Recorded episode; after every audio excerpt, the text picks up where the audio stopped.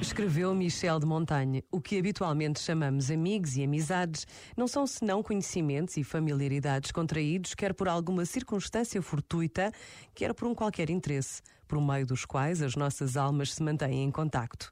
Na amizade que falo, as almas mesclam-se e fundem-se uma na outra, em união tão absoluta que elas apagam a sutura que as juntou, de sorte a não mais a encontrarem. Se me intimam a dizer porque o amava, sinto que só o posso exprimir respondendo porque era ele, porque era eu. Este momento está disponível em podcast no site e na app da RGF.